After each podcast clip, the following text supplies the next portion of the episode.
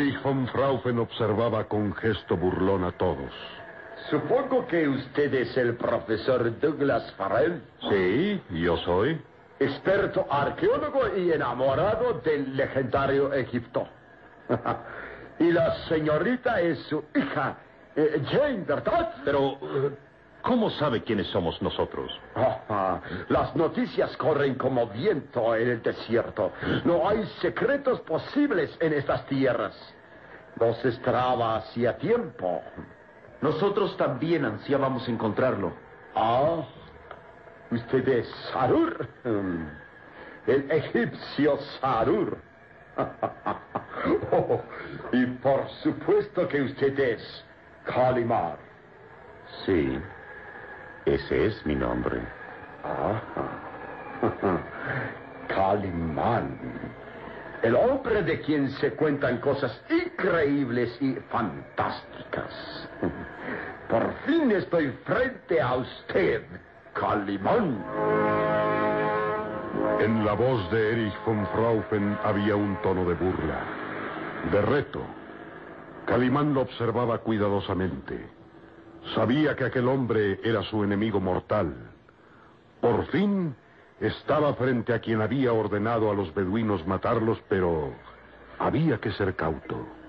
Calimán no quería revelar todo lo que sabía en torno al científico alemán.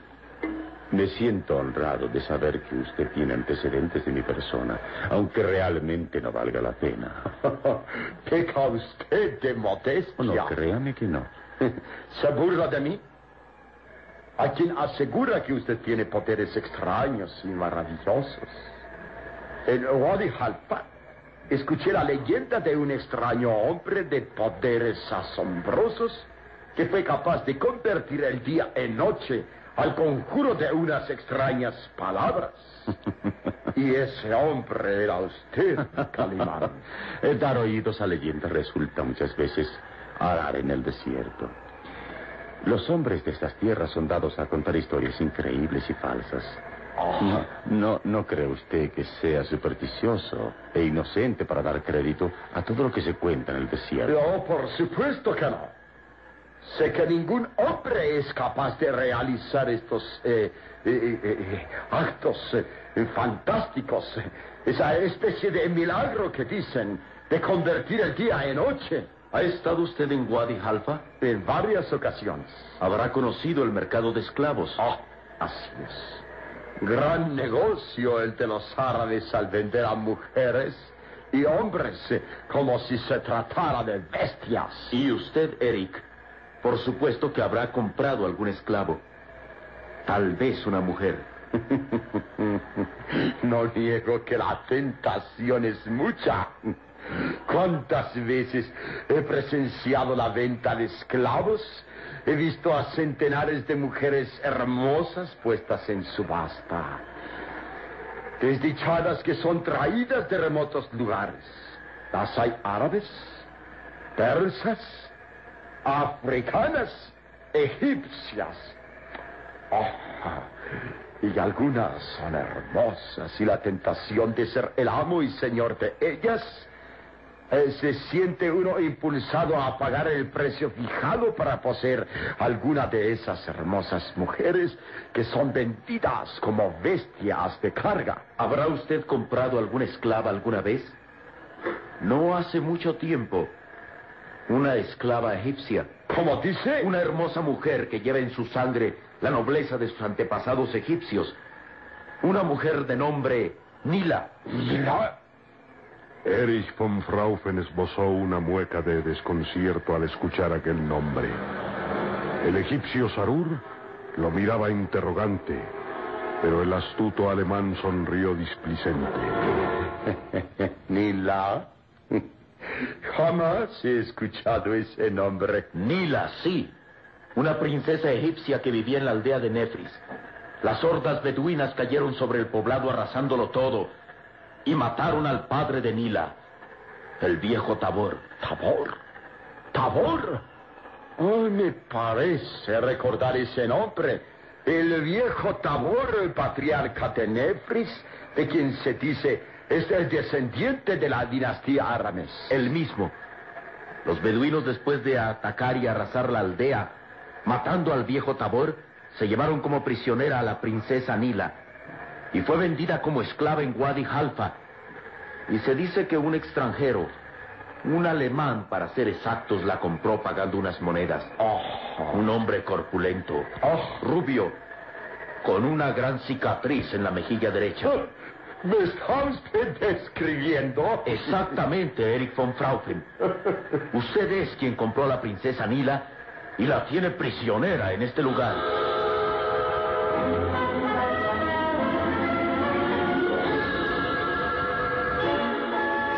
Egipcio Sarur miraba lleno de furia a Erich von Fraufen, con el deseo de lanzarse sobre él para arrancarle la verdad.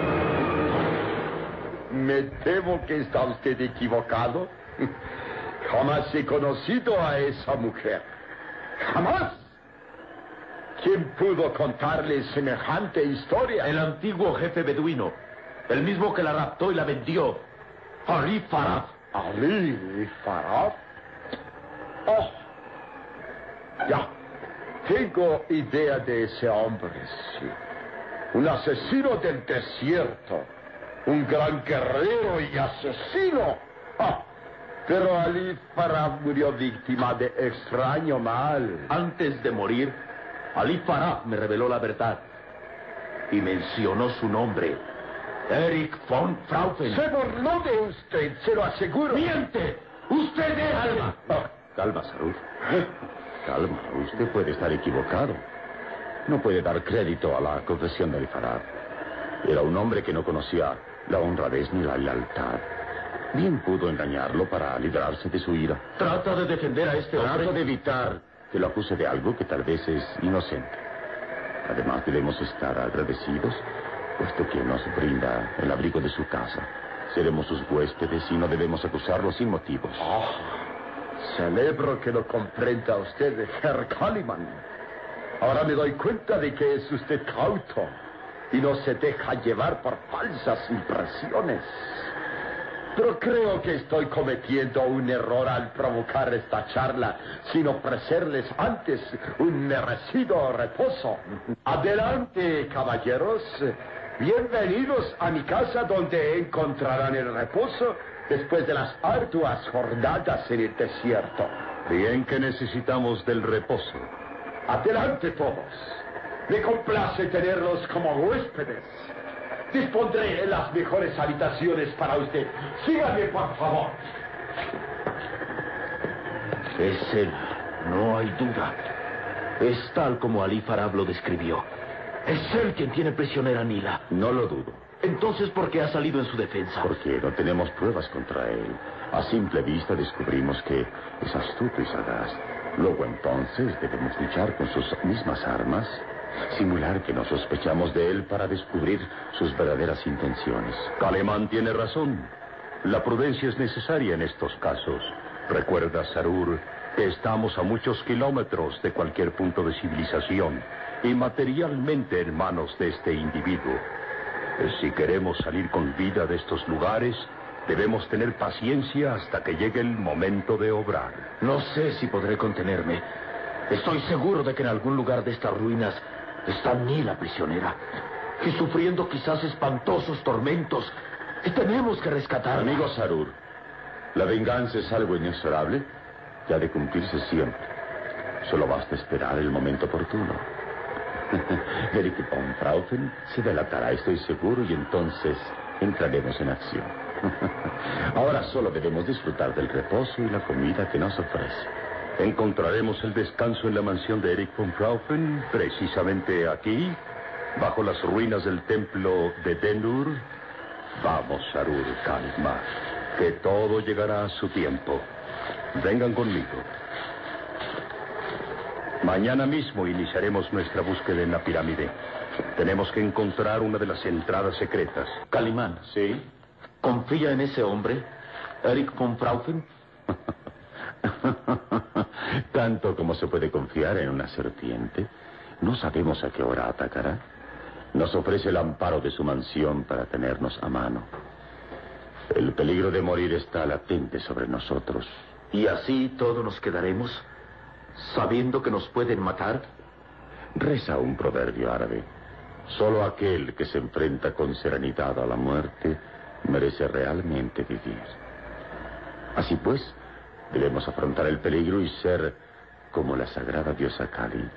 Tener cien ojos para vigilar al enemigo y cien brazos para castigar al culpable. Vamos, amigos Arur. Vamos, que ahora por fin estamos desentrañando este misterio. Vamos.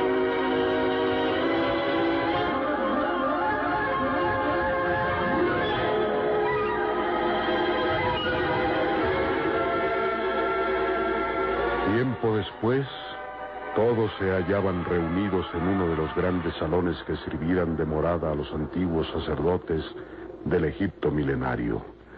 Erich von Fraufen les había ofrecido una suculenta cena y ahora saboreaban tazas de aromático café.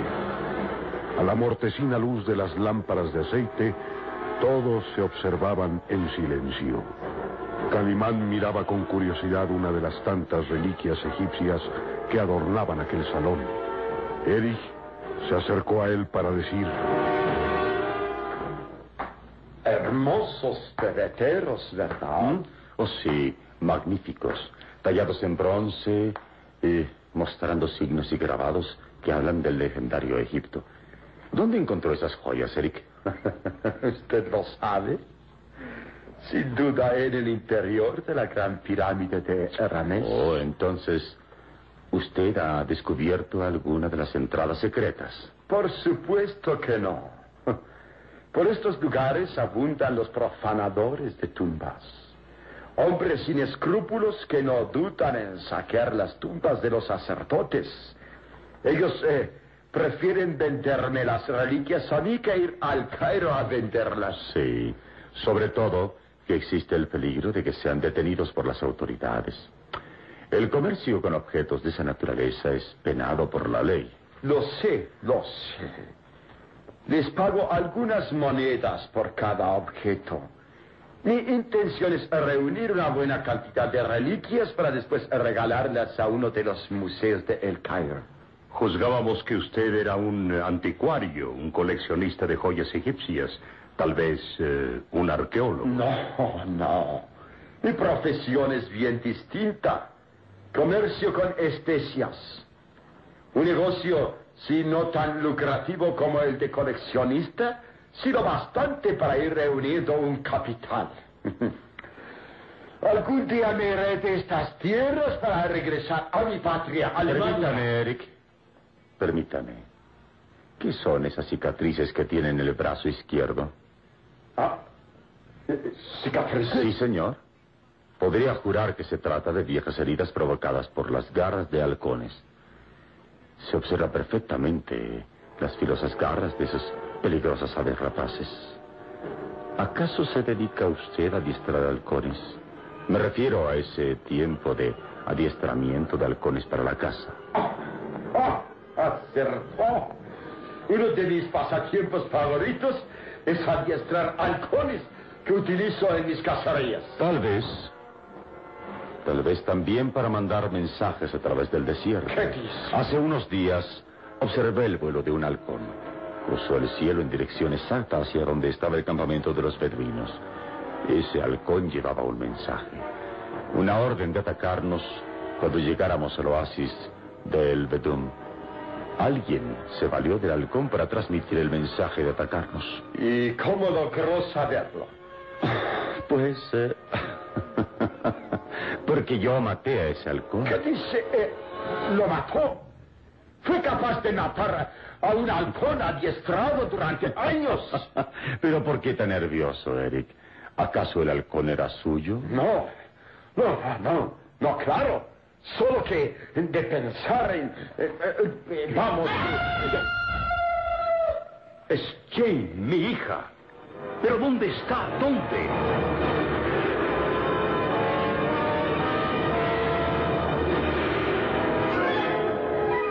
El grito lleno de angustia y terror de Jane hacía reaccionar al profesor Douglas y a Calimán.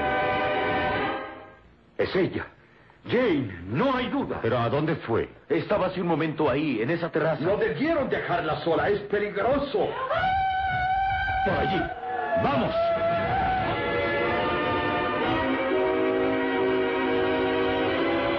Rápido se lanzaron hacia uno de los jardines que rodeaban las ruinas del templo. Y ahí, entre unas grandes columnas derrumbadas, Jane gritaba llena de horror al ver que un hombre de aspecto monstruoso se acercaba a ella.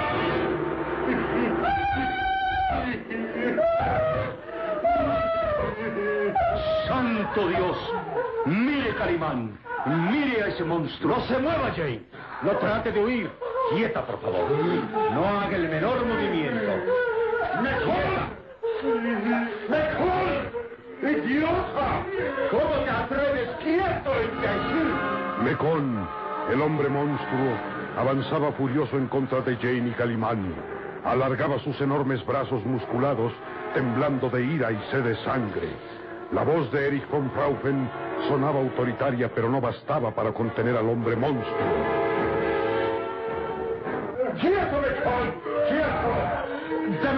Profesor Douglas. Hay que matar a esa bestia. ¡Quieto todo! ¡Ah! ¡Mejor es mi esclavo! ¡Él me obedecerá! ¡Quieto, Mecón! ¡Quieto! ¡Quieto, te digo! ¡Quieto! Erich azotó con furia la espalda de Mecón y el esclavo dejó escapar un gemido que simulaba el aullido de una bestia. Temeroso ante la presencia de su amo, retrocedió. ¡Basta! Así, Mecón. Quieto. Cálmese, Jane. Mecón es repulsivo y asqueroso a la vista. No lo niego, pero resulta inofensivo cuando escucha mi voz, la voz de su amo. Es como un animal que solo obedece al que sabe que lo azota. Pero, pero, ¿qué quiere decir eso? ¿Es un ser humano? No es, profesor. Un gigante de fuerza asombrosa. Su cara es horrible.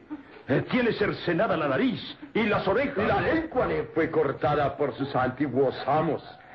Trabajaba como esclavo en las minas de azufre y fui yo quien lo rescató.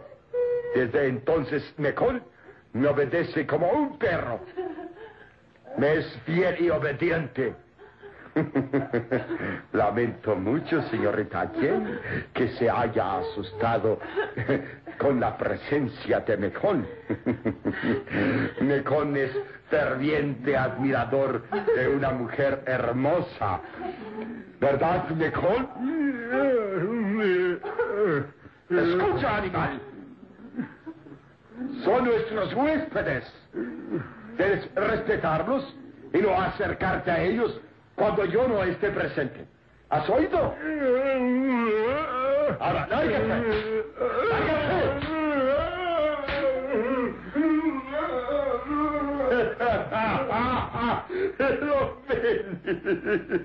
Solo a ti me obedece. Cuídense mucho de despertar su ira.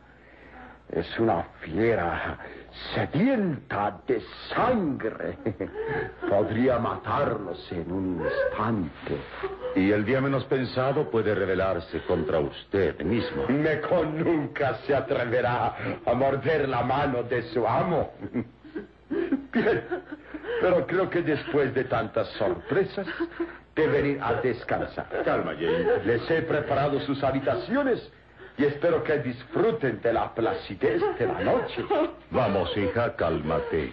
Todo ha pasado. Ah, y un consejo, señorita Jane.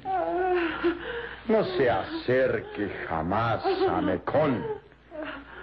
Podría significar su muerte. Por la memoria de Jehová, que nunca había visto a un hombre tan espantoso. Tiene razón, Sarur. Es un verdadero monstruo. Fuerte como un toro y de alma asesina. Un monstruo capaz de matar a un ser humano de un solo golpe. Y pensar que tenemos que pasar aquí la noche. Esta noche y muchas más. Las que sean necesarias hasta descubrir todos los secretos que guarda Eric von Fraufen.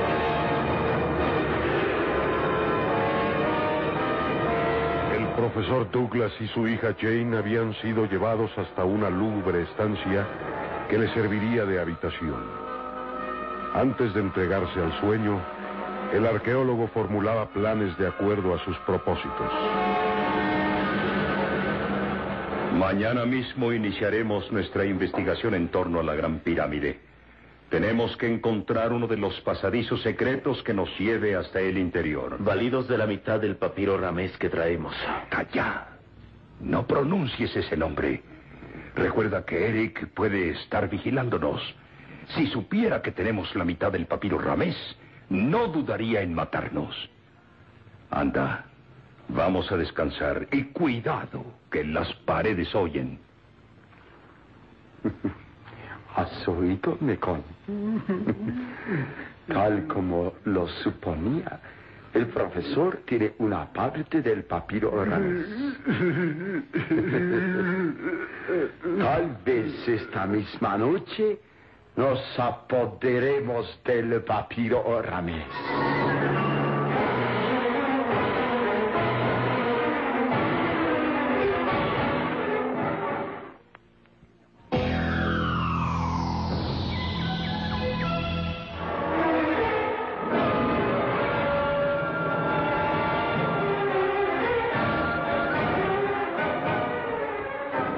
Se podía conciliar el sueño aquella noche. Algo extraño parecía flotar en el ambiente. Procure descansar, Sarur. Es tarde. No puedo, Calimán. Dormir entre los viejos muros de las ruinas del templo es imposible. Presiento que alguien nos vigila. Eh, eh, fue como un lamento, un quejido. El viento, tal vez. ¡Ahí! ¡Ahí! ¿Qué pasa? ¡Una momia! ¡Co- ¡Una momia gigantesca! ¡Salud! Un nuevo peligro surgía aquella noche. La aparición de una momia que avanzaba en medio de las sombras.